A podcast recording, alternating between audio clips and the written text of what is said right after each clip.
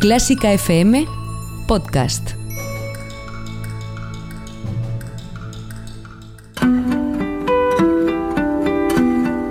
Clásica 2.0 con Berta Herrero.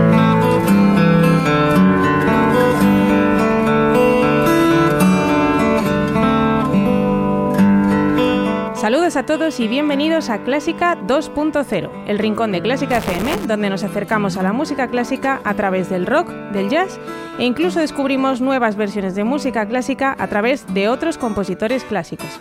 Si no te quieres perder la mejor música, puedes encontrarnos en nuestra web www.clásicafmradio.com en las redes sociales bajo el nombre Clásica FM Radio y también puedes suscribirte al canal de iVox de Clásica 2.0 para no perderte ninguna de las mejores versiones que escuchamos en este programa.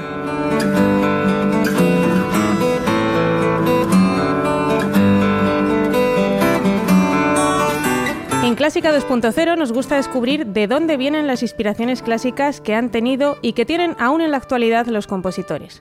Hoy el programa está dedicado a los compositores cuya inspiración venía de sus propias obras, es decir, compositores que se copiaban a sí mismos, un recurso bastante común y utilizado por muchos de los más conocidos compositores, como podréis escuchar a lo largo de este programa.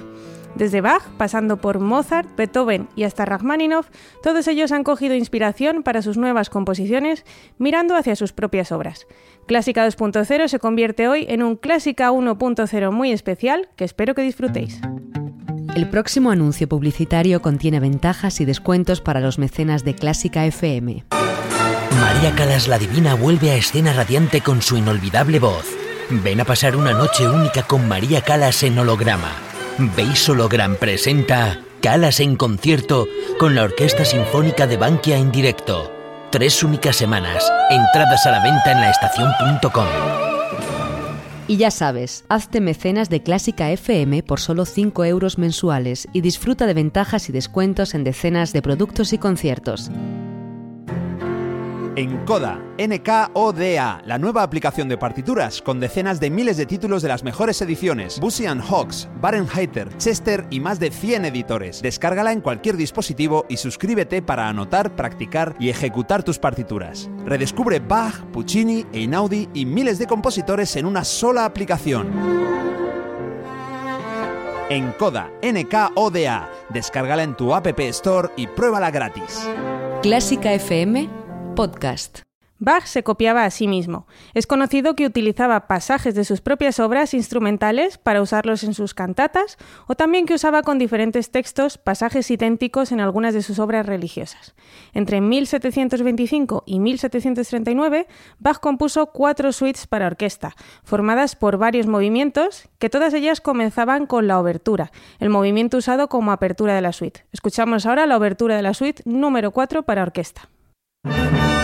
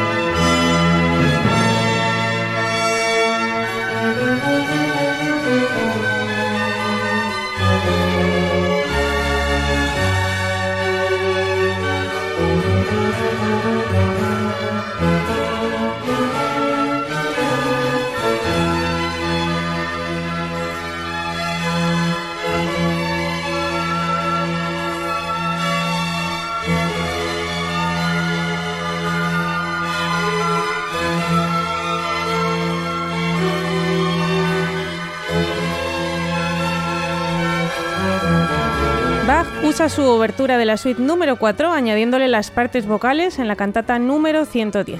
Para este arreglo añadió también trompetas y timbales a la obertura, ya que originalmente no la tenían, al adaptarla para el primer movimiento coral de su cantata titulada Nuestras bocas están llenas de risas, compuesta en Leipzig el día de Navidad y que interpretó por primera vez el 25 de diciembre de 1725. La risa mencionada en el texto de la cantata se puede escuchar a lo largo de la misma.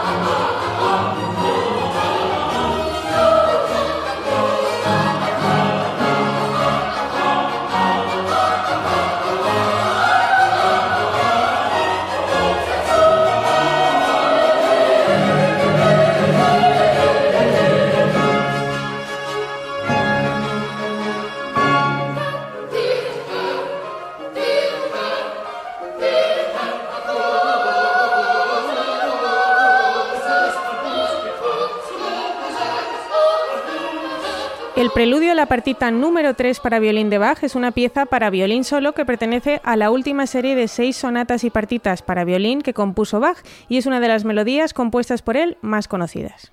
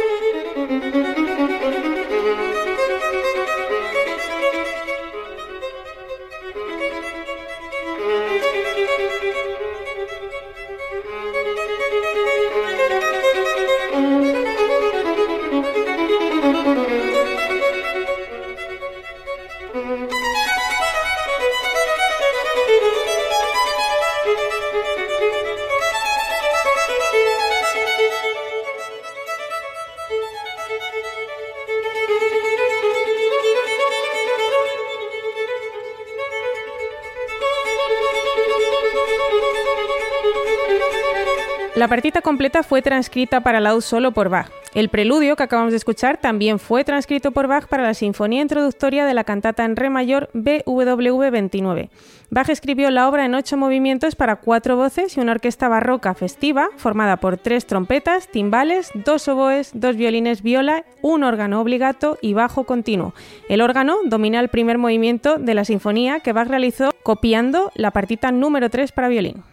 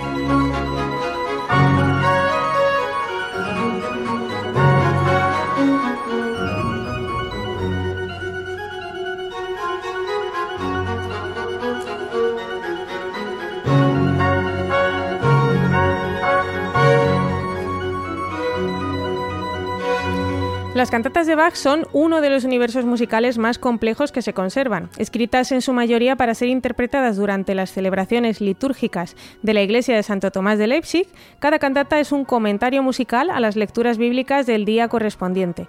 Aunque Bach no solamente escribió cantatas para las celebraciones religiosas, también compuso cantatas profanas para otras celebraciones que tenían lugar en otros sitios.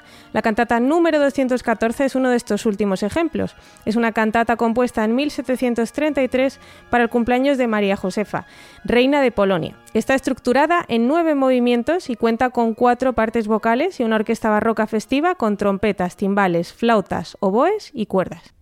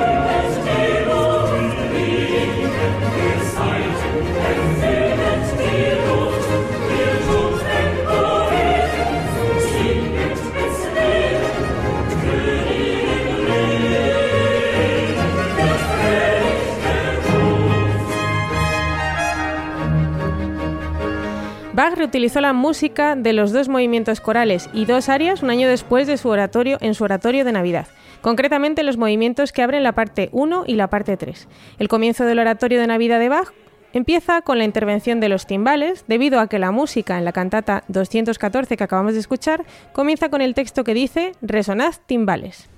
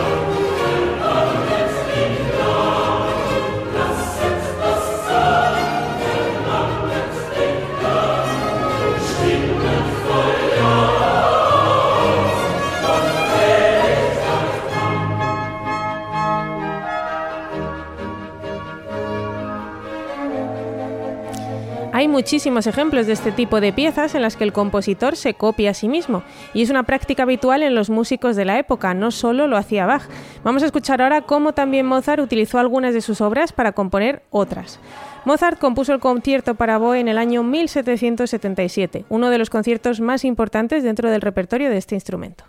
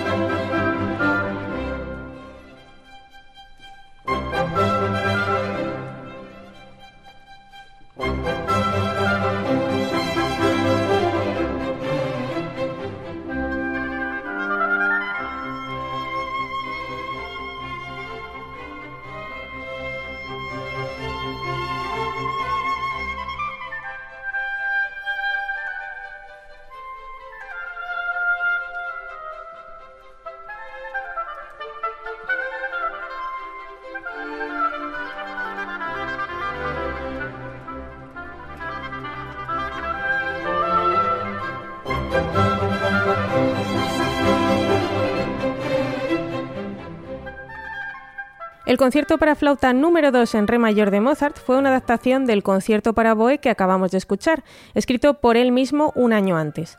Mozart lo compuso a raíz de recibir el encargo del flautista holandés Ferdinand de Gien, junto con otros cuatro cuartetos y tres conciertos, todos ellos para flauta, de los que Mozart solo llegó a completar finalmente tres cuartetos y dos conciertos de flauta.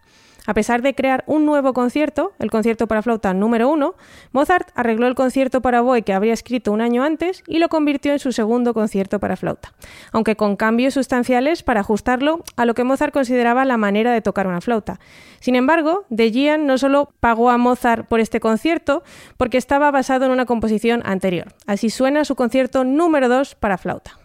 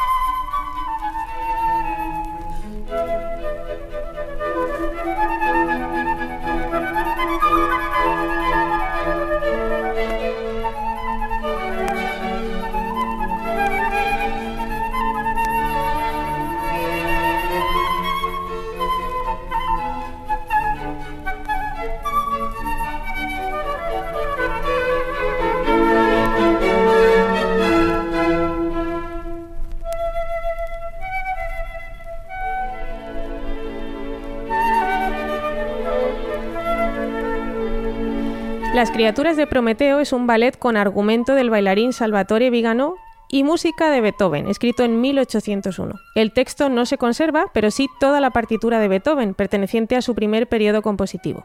La estructura de este ballet es de obertura, introducción y 16 cuadros. De todos los números, el más conocido y el que de forma habitual se toca en repertorio en el concierto es la obertura.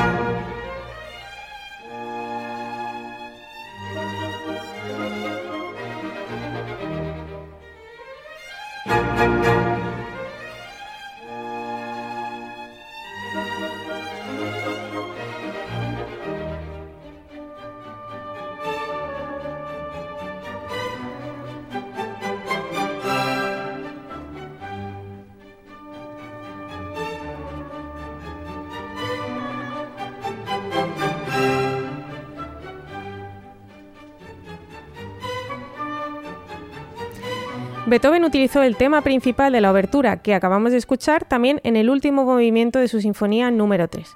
Esta sinfonía, conocida como Sinfonía Heroica, es una obra considerada como el amanecer del romanticismo musical, ya que rompe varios esquemas de la tradicional sinfonía clásica.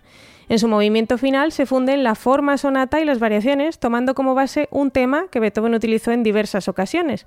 Lo acabamos de escuchar en la obertura su ballet Las criaturas de Prometeo, también lo usa en una de sus contradanzas y como tema para las variaciones para piano Opus 35, que por esta razón se conocen como variaciones heroica. Escuchamos ahora el momento en el que aparece este tema en su sinfonía número 3.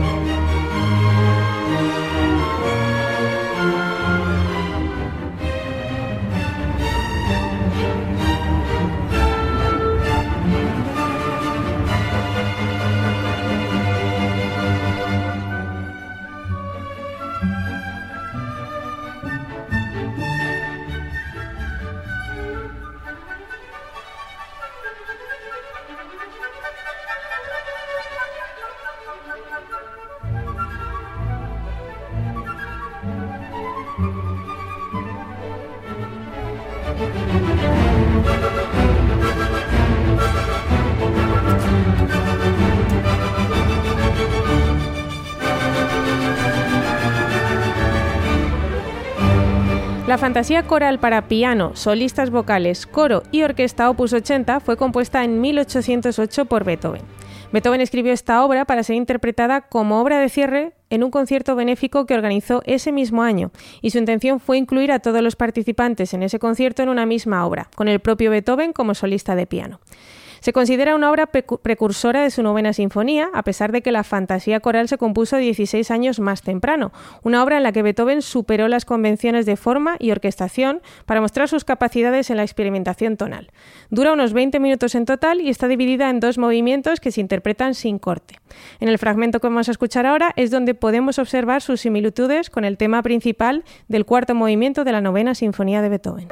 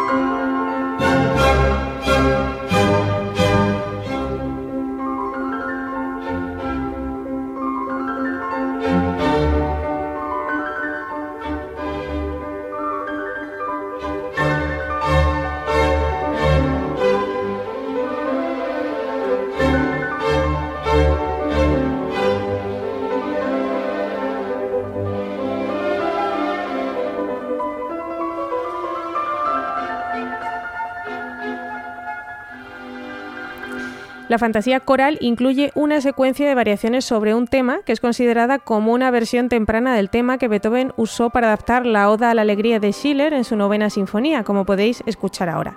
No solamente hay similitudes en la música, también se encuentran en los textos usados. El tema del texto de la fantasía coral sobre la fraternidad es muy similar al del texto de Oda a la Alegría. El propio Beethoven reconoció el parentesco de las dos obras. En una carta de 1824, cuando estaba escribiendo la novena sinfonía, la describió como un escenario para las palabras de la inmortal Oda a la Alegría de Schiller, de la misma manera que mi fantasía de piano con coro, pero a una escala mucho mayor.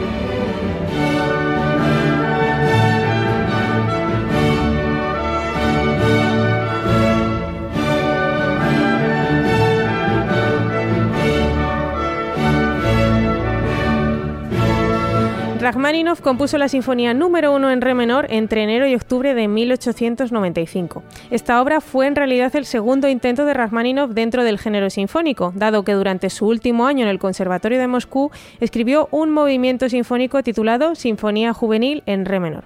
La sinfonía se interpretó por primera vez en San Petersburgo en 1897, sin que fuera interpretada nuevamente durante la vida del compositor. El estreno fue un rotundo fracaso debido a varios motivos. El director, Alexander Grazunov, dirigió pésimamente, hizo cortes en la partitura y varios cambios en la orquestación, provocando que algunos asistentes al concierto comentaran al acabar que Glazunov parecía estar borracho. Además, al ser una obra escrita en un estilo moderno para la época, no fue del gusto de los asistentes, que la consideraron ofensiva debido al uso progresista de la forma sinfónica y por no seguir el estilo académico. Así suena el primer movimiento de esta sinfonía.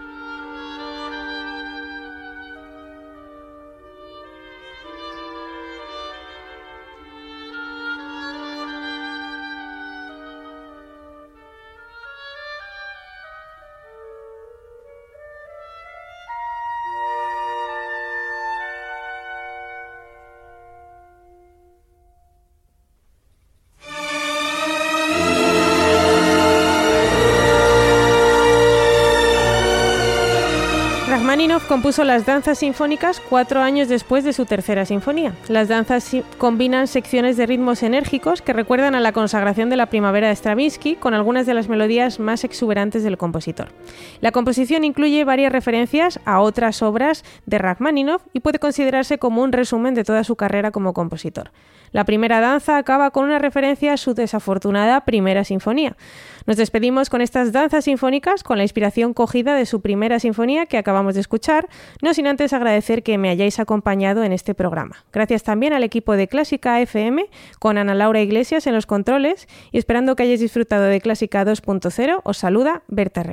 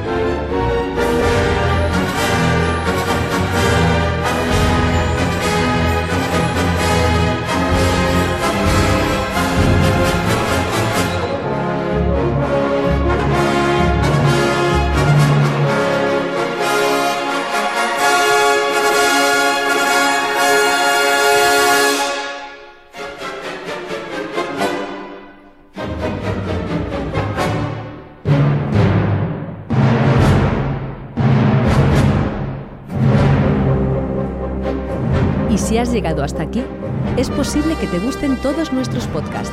Ayúdanos con 5 euros mensuales y haz que Clásica FM siga siendo posible. Más información en clásicafmradio.es.